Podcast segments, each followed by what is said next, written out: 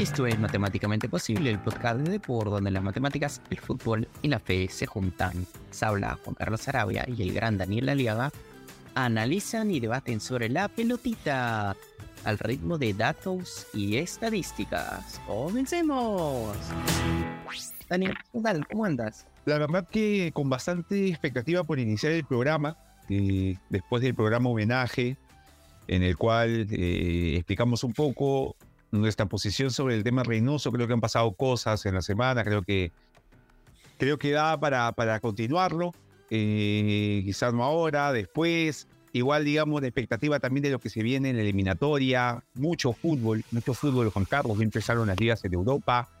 Eh, la Liga 1 se ha apretado. Ya no solo lo compiten, me parece que y la U. Alianza Lima se mete en la pelea. Así que hay muchísimo fútbol y encima tenemos una nueva edición de este gran programa, así que eh, vamos con todo, Juan Carlos. Empecemos. Sí, tal cual, pero antes de empezar, obviamente, Dani, hay que escuchar cada semana el programa en Depor, en Spotify, en Apple Podcast y visítenos en depor.com. Y recuerden que si les gusta el programa, síganos y pongan una estrella al podcast desde su celular y agradecer a Tripla por ser nuestro partner tecnológico y tener los mejores datos de fútbol de equipos, jugadores con Big Data y analítica avanzada. A ver, Dani, a ver, hay varias cosas ya, pero si yo tuviera que hacer un encabezado, diría, las ligas europeas volvieron y comentario aparte, siempre que comienzan las ligas europeas, me pongo a pensar, son las mejores ligas del mundo, la Champions es la mejor liga del, a, a nivel de clubes, ¿no? Del mundo o son las ligas este, latinoamericanas con la Copa Libertadores? Básicamente, Juan Carlos, eh, la respuesta que te, que, te brindo eh, tiene como dos, eh, dos grandes aristas, ¿no? El presupuesto, vuelvo, vuelvo a indicarlo, y, y, los jugadores que, que se llevan de este lado del mundo. sin perjuicio de que y en algún momento será tema también para, para este programa, Juan Carlos, y te comprometo desde ya la aparición de un nuevo mercado como el árabe, eh, creo que no solo empareja las cosas, no lo veo desde un punto pesimista como que el fútbol cambió y se fue para, para, para mal, sino que se emparejan las cosas, eh, crecen los mercados y de cara a lo que la FIFA quiere hacer con los clubes, el Mundial de Clubes de 32 equipos, me parece que es una excelente noticia. ¿No? amplías, amplías el, el, bloque Europa-Sudamérica, que incluso en el Mundial de Clubes, en su formato actual, ya se está viendo cojear de nuestro lado a equipos árabes y equipos en Asia con, con jugadores de primer nivel. Así que vamos, vamos desde este lado con que la Champions y el fútbol europeo se encuentran un peldaño arriba del fútbol sudamericano. Y lo digo desde, desde mi afición por el fútbol de este lado del mundo, cuando cuando se juega tal como, como nos acostumbró, pero creo que, que la Champions Europa están a la vanguardia ahora. A ver, Dani, yo estoy de acuerdo contigo y, y, de por sí ya, como tú me comprometiste, yo sí acepto el, compromiso de conversar sobre un programa sobre el mercado árabe. Y creo también... ¿ah? porque hay mucho pesimismo, pero me parece que que en algún momento lo existió seguramente también cuando de Sudamérica se iban los futbolistas a Europa. Eh, incluso, Juan Carlos, tú lo dices en uno de tus libros, si mal no recuerdo, de que en algún momento Brasil solamente utilizaba futbolistas de sus ligas locales. Incluso en el libro que estuve leyendo también sobre México 70. O sea, y, cuando aparecía, e, era como irte a Europa, mm, bueno, no, tenías, tenías este, al Santos, al Flamengo, al Corinthians, y no necesitaba. Y hoy en día Brasil es una selección plagada de futbolistas en las selecciones de Europa, ¿no? Así que es, es parte de, me parece, ¿no? la evolución, el cambio. O sea, para, normal. para cerrarte esa idea, este, Alberto Spencer, el mejor jugador de la historia de Ecuador, probablemente. O sea, ¿y quién me dirán quién rayos es Alberto Spencer? Alberto Spencer es el goleador histórico de la Copa Libertadores con Peñarol. Dos veces se pudo ir a Europa, nunca se fue al final porque siempre estaba más tranquilo en Peñarol en uno de los mejores equipos del mundo en ese momento. Así es, entonces podía haberse ido tranquilamente, no pasaba nada, pero ahora literalmente lo que también lo que ocurre Dani es que y acá es por eso que aterrizo un poco el tema del programa de hoy es eh, también los jugadores sudamericanos hacen que las ligas eh, eh, europeas sean tan potentes, ¿no? Eso sí. Le dan competitividad. una vena competitiva diferente, la del jugador sudamericano. Sí, exactamente. A mí el tema, claro, y ahí la competitividad va desde, desde varios lados, ¿no? Por un lado es que, por ejemplo, tú ves ahorita, a mí me encanta cuando comienzan las ligas, porque tienes como te pongo un ejemplo, ¿no? El Manchester City ahorita en la Premier está primero y el West Ham está segundo, ¿no? Entonces, sí, en la liga... David Boyes, un equipo, un equipo contracultural en, en la liga, en la Premier League. Así es. Te pongo otro ejemplo, en la Serie A, el Milan está primero, el Napoli segundo y el Elas Verona está tercero. Sí, sí, sí, sí. Y lo, lo vi. Y lo que tenemos en la Liga Española es que el Real Madrid está primero y el Girona está segundo y el cuarto está el Rayo Vallecano. ¿qué quiere decir? Cuando hay pocos partidos, digamos que equipos que comienzan bien, este, como que están arriba, pero luego, y ese es el tema un poco, y la sensación que a mí me da también con las copas, con las ligas europeas en comparación a las ligas sudamericanas, es que los equipos grandes que tienen mayor cantidad de plantilla, un plantel más largo, o sea, con mayor cantidad de jugadores, me refiero, lo que termina pasando es que se puede, tienen la posibilidad, la resistencia de mantenerse, mientras que los equipos que comienzan bien, que tienen planteles más cortos, terminan cayéndose. Así es. En Sudamérica no sé si pasa tanto eso. No, no estoy tan seguro de ello. ¿Cómo lo ves tú? Lo, que me, parece que ocurre mucho en, Sudamérica es que eh, los candidatos suelen ser los mismos, no obstante, sí da lugar a más sorpresas.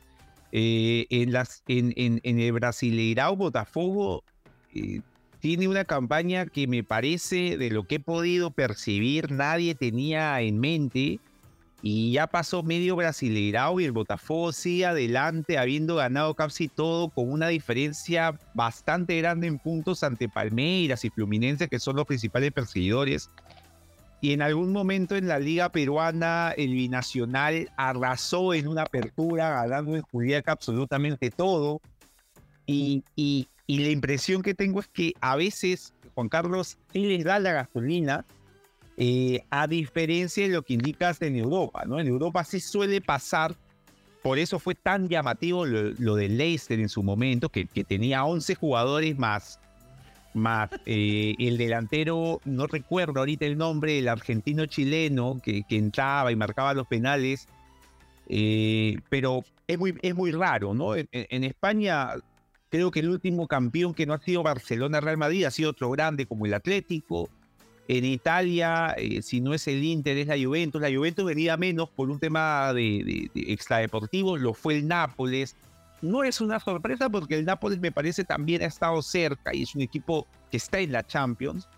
Y, podemos seguir hablando de, que es muy raro, ¿no? cosa que, en Sudamérica por ahí siempre hay alguna sorpresa. El Deportivo Pereira en Colombia, eh, un equipo que, que, ahora está incluso, ha sido masacrado por el Palmeiras, pero está en un cuarto de final de la Copa Libertadores. Yo, yo Juan Carlos, como anécdota, eh, y, lo suelto también ahí medio en broma, eh, conversaba con un amigo, hincha de, de, Alianza como yo, y le decía, dame un papel para firmar que en cuarto de final de la Copa Libertadores me gane 4 a 0 Palmeiras. O sea, tranquilo, no ser un equipo peruano y llegar a cuarto de Copa Libertadores, yo estaba más que tranquilo.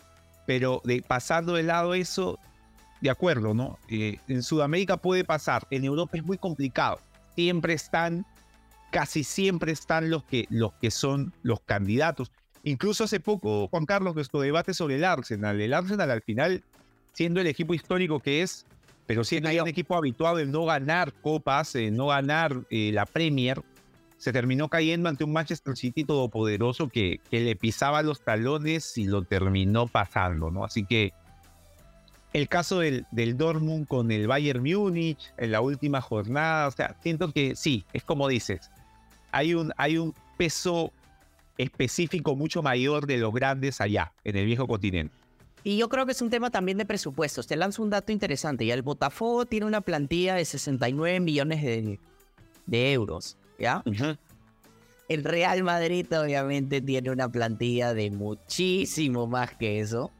Estamos hablando de una plantilla de 998 millones de, euros. ¿no? Entonces tiene jugadores, más allá del, del pago, es el hecho que tienes muchos jugadores este, que podrían entrar, digamos, ¿no? Y otro tema también que lo veo interesante, que tú lo mencionas, es el tema de las geografías. Sí. ¿no? El binacional y la altura de, de Juliaca, acá en Perú. eh, o sea, el, el Deportivo Pereira, al final, El Bolívar en la Copa. Es un buen equipo, pero La Paz el Bolívar, en- condiciona. exacto, condiciona el- el Bolívar de, de Bolivia, que juegas en La Paz y que es brutal jugar en La Paz. Y incluso el Deportivo Pereira que tú mencionabas, ¿no? Este, Bogotá, Medellín y que, que está alrededor, ¿no? De Bogotá, Medellín Cali. No, no es que no es que es como tibiecito, ¿no? El, el clima, es un clima que cuando hace calor quema, arde. Y, y El Independiente del Valle.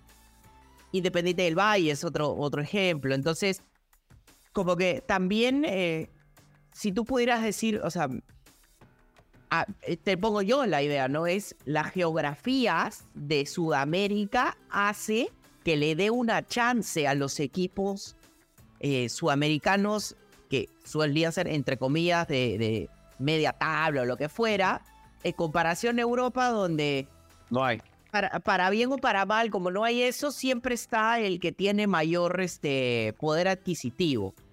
Sacando el, el Napoli, por ejemplo, pero em, igual, ¿no? O sea, el, el Napoli, ¿cómo ves tú al Napoli dentro de esta ecuación y dentro de este argumento Por, ejemplo, te doy una, una anécdota que contaba Gabriel Batistuta cuando llega a la Fiorentina.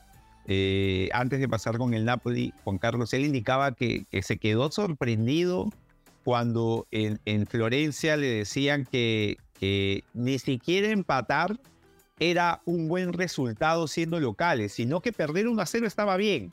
O sea, ellos celebraban perder 1 a 0 con la Juventus, con el Milan, porque digamos, lo que bien indica uno, que no hayan estas condiciones fuera de la cancha que por ahí generen la posibilidad de que el local se pueda imponer, hacía que estos equipos sucumbieran ante los poderosos que iban a sus, a sus, a sus canchas en, en- en igualdad de condiciones a nivel climático.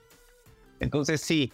Ahora, con respecto a Nápoles, Juan Carlos, eh, sí estoy de acuerdo que no es un equipo es el segundo escudeto, bueno, es el primer escudeto desde Maradona, muchos años Ujú. la ocurrieron, pero sí es verdad, Juan Carlos, que es un equipo que ha sido eh, protagonista en la Serie A, es un equipo que desde el año, me parece, desde la llegada de la Betsy, eh, no estoy, no recuerdo bien si es entre el 2009, 2010 o 2011, empieza el, el Napoli nuevamente a ser un equipo importante en Italia, ha fichado jugadores buenos en su momento, Cavani, Hamsik, eh, claro, eh, eh, eh, eh, o- o- ahora actualmente Osimhen, o sea, son jugadores, digamos, apuesta, ¿no? Pero en el caso de Cavani, de la eran jugadores que, que, digamos, tenían un nombre, el caso de Cavani, jugador que, que, que la había hecho muy bien en Italia, eh, el Pipi Higuaín, también delantero y goleador en, el Nápoles, eh, que era un equipo que ha jugado Champions League, que, tuvo en su momento al, belga, eh, que jugaba de punta, cuando estaba también el- este futbolista italiano bajito que jugó en el Pescara, también muy hábil. O sea, era, era un equipo que ha sido protagonista, ha tenido buenos futbolistas, ha estado en Champions League, así que creo que ya se le iba a dar. O sea, no lo veo tanto como sorpresa. Sí es bonito que un equipo como el Nápoles, con tanta historia, a partir de uno de los, del mejor jugador del mundo, o uno de los mejores como Diego Maradona, vuelva a ganar, pero creo que no es lo mismo que... No, no, no me causa tanta sorpresa, Juan Carlos, como si ahora ganara el Gelas Verona. Y nos pusiésemos a hablar, oye, no, mira, el Gelas Verona ganó en su momento cuando tuvo a Escaer, cuando tuvo a este alemán gigante que jugaba... eh, no, no, es que la Verona desde que salió campeón ahí creo que nunca más, pero el Napoli sí estuvo en la pelea, ¿no? Así que sorpresa, pero tampoco tanto, por así decir. Claro, poniendo el ejemplo eh, del Unión Berlín, ¿no? O sea, que Sí. el Unión Berlín está Ahí era sorpresa. Eso era sorpresa. Ojo, te lanzo un dato. El Unión Berlín está primero de nuevo, ¿ah? Sí, sí, sí, sí, Es un equipo, Entonces, un equipo que- para ver. claro, ojo, dato, ¿no? Son dos, apenas son dos partidos, ¿no? Tiene ocho goles a favor y, y dos en contra. Pero el hecho que de nuevo esté arriba habla de que. Ok, uno puede ser como, no sé, Leicester City, ¿no? Ganó eh, la Premier y luego ya. Con, Ahora con está en 11 segundo. jugadores. Con 11 jugadores, este, porque no tenía más. Pero sí, ahora está en segundo. Y ahora está en segunda. Y, y mira, el Unión Berlín ahora pareciera que va a volver a pelear. Entonces es como. Es algo que pasó porque en fin o realmente empieza a haber un patrón. Esa es también la pregunta que yo te hago, ¿no? Y, y a su vez es. ¿Qué es lo que tú sientes que tiene que ser como patrón para que un equipo, porque ponías el caso del Napoli, ¿no? Para que un equipo empiece a pelear siempre el, el torneo europeo, voy a solo enfocarme en Europa, em, y que no sea solo un, como le dicen en inglés y, y en la música, el one hit wonder, ¿no? Claro. Yo, yo lo que creo que, que, que lo que determina que un equipo ya eh, esté, digamos, a la vanguardia de su liga es fundamentalmente clasificar eh, a torneos internacionales, cosas que el Napoli venía haciendo. Era, era habitual ver al Napoli jugar Champions, jugar UEFA, eh, independientemente de ganar títulos. Ganar títulos es, es, es un tema como bien dices tú, es complicado porque es una, es una carrera de, de largo aguante. Y, y, equipos como el Milan, como el Inter, como el Napoli, en su momento, eran equipos que le peleaban el título a la Juventus, que en algún momento metió una seguiría de títulos increíbles, pero estaban ahí. Lo que significó que cuando la Juventus cayó, como ahora le viene pasando, se han peleado los títulos Inter, Milan y entró Napoli que eran, digamos, los tres equipos, Juan Carlos, que le peleaban siempre el título y que estaban ahí, digamos, eh, en las copas internacionales. No había más equipos italianos. Por ahí la Lazio, la Lazio, la Roma, pero digamos, la Lazio y la Roma eran equipos que no llegaban a pelear el título directamente. En algún momento la Lazio estaba cerca del Napoli, pero digamos, no terminó de cuajar. Es, no, era, no era habitual ver a Lazio incluso en Champions, ni a la Roma en Champions. Entonces creo que por ahí eso puede determinar el futuro de un equipo que va creciendo y va peleando, ¿no? Estar en torneos internacionales y sobre todo la Champions League. Tomando en consideración, Juan Carlos, que la Champions League le da a los equipos con, con mayor eh, dinero y a los equipos donde sus ligas tienen una mayor clasificación de equipos, la posibilidad de incluso siendo cuartos, codearse o pelear contra los mejores equipos del continente. Y ya esa es esa es otra tipo, otro tipo ya de experiencia y el equipo coge otro engranaje, otra, otra capacidad de disputar después ante los mejores de su liga, ¿no? Claro, acá te voy a lanzar un par de preguntas y luego vamos a la pausa, ¿ya? Para que la gente se quede con la, idea de, ello, ¿ya? ¿Qué tiene que pasar? O sea, ¿qué le tiene que pasar a un equipo para que, por ejemplo, se tumben al Manchester City de, la Premier, o sea, de ganar la Premier? ¿Y qué también tiene que pasar para que se tumben al Bayern de Múnich para que gane la liga alemana pensando en, en el Unión Berlín? Pero antes, vamos a una pequeña pausa.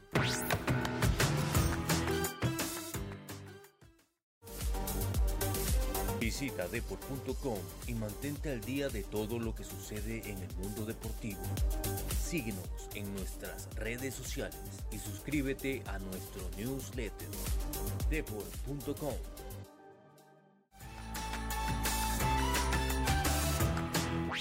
¿Qué tiene que pasar para que el Manchester City finalmente como que le entregue a alguien el trono, si lo quieres poner así, de, de la Premier League? A ver, me, me mencionaste al, al, Manchester City y me mencionaste a, a un monstruo en, en Alemania que, que pareciera que, que, así le vaya mal. Al final los, los equipos se caen y ellos no. Eh, no, hay, no hay que decir mucho, ¿no? Me refiero al Bayern Múnich. Yo creo, Juan Carlos, que lo que puede pasar con estos equipos es lo que suele ocurrir con equipos que ganan en su momento muchas ligas, que ha pasado en, en Francia con el Lyon, que pasó en, en, en su momento también en, Italia con la Juventus. Creo que, que todo lo que aplico acá un tema, un tema de orden natural, todo lo que sube en algún momento tiende a bajar. Ya los equipos quizá con tantos títulos, seguridad de títulos, empiezan a perder esos bríos, ya la motivación quizá no sea la misma y creo que ese es el momento en el cual pueden ser asaltados por los equipos que vienen con más hambre. El caso del City, por ejemplo, Juan Carlos, eh, lo he visto iniciar la competición, lo vi jugar el partido de, la, de la Supercopa Europea. No me parece que sea un City, salvo que sea solamente el arranque, me parece que es un City que, que ha sentido el golpe de la ida de Gundogan, eh, que, que se, ha, ahora reforzado con Doku, el, belga, pero me parece que es un City que por ahí esta temporada no va a ser la temporada pasada, porque en la temporada pasada no solo ganó la Premier, ganó la Champions, Juan Carlos. Siento que cuando pasa eso, a veces los equipos en algún momento se resienten. Le ha pasado a Liverpool, ¿no? El Liverpool que, que, que, la temporada pasada conversábamos, no era para nada el Liverpool que, que en su momento parecía un equipo eh, con un dinamismo que no lo tenía nadie, que le permitía además ganarle al City y, que, y que eh, la temporada pasada no ocurrió. Y creo que, en el caso de Alemania con el Bayern Múnich también va a pasar. Juan Carlos, la última temporada de la que comentamos también fue, fue increíble. El, Bayern Múnich... Te, te freno ahí, te freno ahí. Dale, dale, dale. Te freno ahí, porque quiero darte algunos datos, por ejemplo, del, del Manchester City en la temporada pasada. Es que es una locura, porque es... Lideró la, Premier en goles sin penaltis, o sea, goles anotados quitando los penales. En, XG, o sea, goles esperados a 1.8, o sea, casi dos goles por partido. Em, en 0. O sea, en probabilidad de, tiro por remate en 12%, o sea, era lo mejor de la liga. Tenía la mayor cantidad de remates en promedio por partido, con poquito menos de 16 remates. Eh, tenía la mayor cantidad de asistencias esperadas, con 1.34 por partido. Y y también, o sea, una serie de estadísticas más, ¿no? Entonces, eh, irónicamente, em, el XG a balón parado, eh, que es este, obviamente la probabilidad de generar situaciones con un balón parado, tenía de 0.35, pero no tenía, no era el primero de la liga, sino el segundo de la liga, porque el primero de la liga era el Everton, que salvó a balón parado su, su este digamos, que, que se relegue a, la segunda división, pero, o sea, ¿qué es lo que te quiero decir? Estamos hablando de, en múltiples estadísticas eh, grandes, ofensivas. El mejor. El Liverpool, eh, perdón, el Manchester City es el mejor. Entonces, literalmente es como, te daba la sensación que lo alcanzó al final al Arsenal, pero es como, a veces me da la impresión que el Manchester City se mantuvo al, al ritmo aceleró un poco más, nada más, y el Arsenal simplemente por un tema de la presión, pum, se cayó. ¿No? Entonces, eh, y el Arsenal hizo una temporada excelente. Em, entonces, ¿qué? Te, lanzo los datos, ¿no? El, Manchester City terminó con 89 puntos, casi 100 goles a favor, o sea, 94, pero el Arsenal tuvo 84 puntos y tuvo 88 goles a favor, ¿no? Entonces, la verdad que uno, las dos, los dos tuvieron unas temporadas espectaculares. Eh, ¿Qué es lo que tiene que pasar? Yo creo que también la presión histórica. O sea, y, ayer lo conversaba con un amigo. Si no hubiera sido el Arsenal, eh, le decía, si no hubiera sido el Arsenal, que tiene hace varios años sin ganar un, título, si no hubiera sido un equipo de Londres, en una liga tan pesada por la historia como es la Premier League, y con un plantel tan joven como es, y con un entrenador además tan joven como es Arteta, quién sabe si las cosas hubieran sido un poquito más manejables. Si se le escapaba el título. Sí, sí, sí, sí. ¿No? Es, es, es, cierto. O sea, hay un tema con, con el, el, rival que le peleó el título al City, que, que, digamos, lo has dicho bien, ¿no? Un equipo, un equipo joven, un equipo además que, que a comienzo de temporada no creo que alguien haya pensado que le iba a pelear el título hasta el final al City, ¿no? Era, era un, Arsenal que venía refaccionándose, que, que, estaba jugando bien, pero que no, nadie se imaginó que, que le iba a pelear el título al todopoderoso de, de, actualmente del Manchester, del Manchester City. Y sí, Entonces creo que, que termina. Ahora, sí le agregaría a ese elemento, Juan Carlos, haber ganado la Premier League. Adicional a ello, haber ganado la Champions League para el City, creo yo que ya es el momento cumbre, ¿no? Es como que el equipo lo consiguió porque la temporada, tuvo una temporada también el City en el cual peleó palmo a palmo con Liverpool, pero le quedaba como, en algún momento me dijiste, ha salido campeón de la Premier, pero la Champions no. ¿Fracaso? Me preguntaste. Yo no sé si fracaso, pero sí una espina clavada para el City que, que oye, estamos tan cerca y, nos quedan eliminados porque nos hacen dos goles en, en, en menos de cinco minutos cuando fuimos mejores. Entonces, eh, o al menos al ojo del espectador. Claro. Y, y ahora se da todo en la Champions pasada como de volver a enfrentar al Real Madrid y esta vez aplanarlo al Real Madrid en el, en el Etihad. Y, bueno, ya eso era, era, era prácticamente todo, ¿no? Entonces el, City prácticamente ha conseguido todo y queda en, su entrenador, en Pep Guardiola, hacer que estos jugadores eh, sigan teniendo hambre, porque ya ganaste la Premier, ya ganaste la Champions, el equipo ahora va un poco en piloto automático, probablemente vuelve a ganar la Premier, vamos a ver si le va a dar para nuevamente ganar la Champions, pero eso creo que puede alentar a los otros a, intentar quitárselo. El Arsenal con más experiencia, el Manchester, lo caótico que es igual, pero que está ahí, el Chelsea que, que no sabemos, pero no, ahí puede empezar pelea. Entonces hay equipos, no hay equipos para, para pelear ese título de la Premier. ¿Y el Bayern tú crees que es el mismo fenómeno? Ahí solo una chiquita con el Bayern. Yo al, Bayern, Juan Carlos, sí, en la temporada pasada, a diferencia del City, que fue una máquina, yo al Bayern no lo vi en absoluto bien. Siento que fue un, un, campeón eh, dando eh, cayéndose cada vez eh, con un Dortmund que no aprovechó. O sea, el Dortmund tuvo la primera chance. Termina el Bayern siendo campeón porque el Dortmund no consiguió hacerlo. Y, y en Champions League además fue triturado también por el, por el City. El, el Bayern no viene bien, cambiaron, cambiaron de entrenador. Eh, yo la verdad no sé si sea ahora.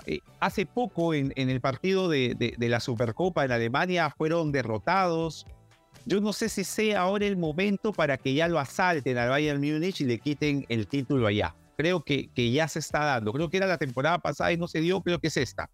Me parece que en esta ya el Bayern Múnich pierde la, la, Bundesliga y, y, va a tener que, que, ver qué pasa con el Bayern, porque el Bayern no está tan bien y la selección alemana tampoco, Juan Carlos. Hay un tema ahí, una relación extraña entre, entre Bayern selección alemana, creo que ya es momento de, de, reformular qué está pasando ahí. Lo loco es que, por ejemplo, cómo es el ojo, ¿no? y nosotros nos acordamos de ciertas cosas. Los números te dicen completamente otra cosa. A ver, ¿no? Te pongo el, te lazo los datos, ¿no? El Bayern la temporada pasada hizo bueno, 71 puntos, 92 goles a favor, 38 goles en contra. Es el que menos perdió con 5 partidos. Ojo, no es el que más ganó, porque el, el, el Borussia Dortmund ganó un partido más, ganó 22 Empató varios el, el, el Bayern. 8 empató. Y luego cuando lo ves... ¿Cuántos puntos hizo? 70 y... 71, 71 también. Lo Pero por goles, Claro, por goles pierde. Sí. Y, y también eh, ya en métricas un poquito más profundas, en las métricas ofensivas, por ejemplo, es el que tiene mayor asistencias esperadas en, la temporada pasada en la Bundesliga fue el Bayern de Múnich, fue el que con 1.53, mayor cantidad de goles esperados, mayor cantidad de remates al arco y eh, mayor cantidad de progresiones en, en, tres cuartos de cancha, o sea, hacia adelante, y mayor cantidad de goles apartando los penales, ¿no? En promedio con 2.56. Entonces, los números te dicen que al final creo que el hecho que haya empatado más partidos de lo que solía empatar, yo creo que también es un, tema de que lo comparas con lo demoledor que fue temporadas pasadas y ahora como que se veía un poquito más como, no sé si humanos reales, como lo quieras llamar. Entonces eso hace que, te dé la sensación que tuvo tumbo, ¿no? Pero, hubo, incluso, hubo crisis eh, en el Bayern porque hay incluso termina saliendo para que ingrese Tuchel y que no me no recuerdo, o sea, si bien es cierto, es como indicas, tuvo números altos, fue el campeón, eh, sigue liderando en, Alemania, el mismo club consideró que lo que venían haciendo no estaba del todo bien y, quiso darle una vuelta de timón y al final eh, terminan eliminados en la, en la Champions y, y, en la última fecha no tenían la principal chance para ser campeones, o sea, yo no sé si, si por ahí entonces nos vamos un poco más allá, de repente la, liga alemana o la Bundesliga, para hablar con mayor propiedad, no esté siendo tan competitiva y, y, esto permita que el Bayern Múnich eh, a, trote termine siendo campeón, incluso a trote cayéndose, ¿no? Se cae, el otro está corriendo, se cae y ellos trotando lo pasaron, que, que fue lo que ocurrió con el Dortmund. El Dortmund tenía todas las chances para ser campeón y termina relegando esa posibilidad ante un Bayern de Múnich que, que no, que, que, al ojo, como bien dices tú, el ojo del espectador parecía que no, y, termina siendo campeón en la última fecha. O sea, recuerdo una anécdota chiquita y luego volvemos a la premia para el reto acceder. Es, recuerdo una vez un periodista este, argentino le, al final de la carrera de eh, Román Riquelme, de Juan Román Riquelme agarra y le dice, ¿tú crees que Boca juega mal? Y ahora le dice, eso yo no lo voy a contestar, tú lo vas a contestar. Y él, sí, yo creo que Boca juega mal. Y el otro le empieza a poner, bueno, bueno, nosotros no perdemos desde el año pasado, fuimos los campeones del torneo anterior. Ahorita estamos primero, tenemos 18 partidos sin perder. Entonces le, lo, mata ahí al periodista diciéndole, bueno, entonces si nosotros jugamos mal, entonces los otros equipos argentinos deben jugar peor. Claro. Entonces, ahí me pregunto, ¿no? Y es un buen argumento el que, el que pone Román, pero eh, me pongo a pensar en. O sea, es que. Claro, lo que quizás pasa es que el Bayern, con todos los tumbos. Yo creo que pasan tres fenómenos. El primero es que con todos los tumbos, igual sigue siendo el mejor equipo este, de la Bundesliga.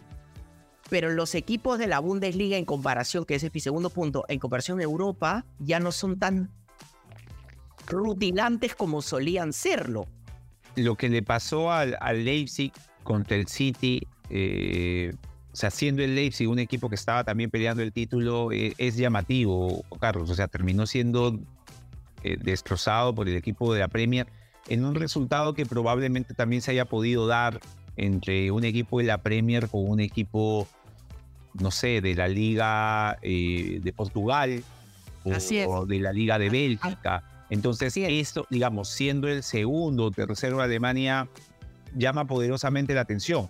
Un equipo que, que, que, me parece Leipzig pudo haber sucumbido de igual manera ante cualquiera de los top eh, que, que, que, hay en Europa. Y eso, y eso habla un poco también de, de, eso, ¿no? De lo, que, de lo que indicas. La competitividad quizá no es la de, del todo eh, fuerte y hace que, el Bayern Múnich eh, lo gane sin muchos problemas al final. Bueno, con problemas, pero que termine siendo campeón. Es que el balance ha cambiado. Antes era el Bayern de Múnich como de los mejores equipos del mundo. y siempre trayendo, y ahora es como relegada la Serie A. Ahora la Serie A ha regresado. Sí, sí, Porque en la final de la Champions del Manchester City, o sea, tú me decías, me acuerdo un programa, es que puede ser que el Manchester City se lo pase por encima. Nunca pasó. Y, no es, y, es muy fácil, este, Juan Carlos, salir y decir, no, es que el Inter se metió atrás. El Inter no se metió atrás. El Inter eh, tomó, tomó los, los recaudos que había que tomar, pero también cuando dentro de la forma como quiso jugarlo, con presionando al City eh, y saliendo rápido, le generó situaciones de riesgo. Hasta antes del gol del City, el City no jugaba bien, no jugaba como ellos querían jugar, y el Inter, y se jugaba como quería el Inter. O sea, eh, a veces se, dice, no, el Inter se tiró atrás. No, no es tan sencillo. ¿no? El Inter hizo un partido que le permitió competir ante, ante, ante el City que, y que le permitió en algún momento estar cerca de ganarlo. Parecía, si en esa Lautaro no quería ser el héroe y habilitaba a su compañero, podían haberse ellos puesto adelante en el marcador. No pasó y el City terminó ganando la final. Sí, tal cual. Y si regresamos, digamos que, claro, no voy a hacer mucho debate sobre el tema de cuál es la mejor ahorita liga del mundo, probablemente sea la, la Premier y si regresamos a la Premier con, y obviamente con el reto acceder, y los que me preguntan qué es acceder, porque todavía no han chapado tantos programas, que recuerden que acceder brinda un acceso simple a la inteligencia artificial y este reto lo hacemos para brindarles más entretenimiento perdón, a ustedes. Si quieres hacer algo adicional con esta información, recuerda que es su responsabilidad y por ello hazlo siempre de forma responsable. Entonces, Dani, yo te pregunto, ahora se viene el fin de semana un partido brutal, que es el Arsenal contra el Manchester United. En una de el Arsenal que quedó segundo y el Manchester United que la temporada pasada como que regresó también. Ah, terminó tercero. el partido más importante a finales de los 90 e inicio de la década del 2000 para, para nosotros que nos despertábamos en las mañanas, los fines de semana a ver la Premier League.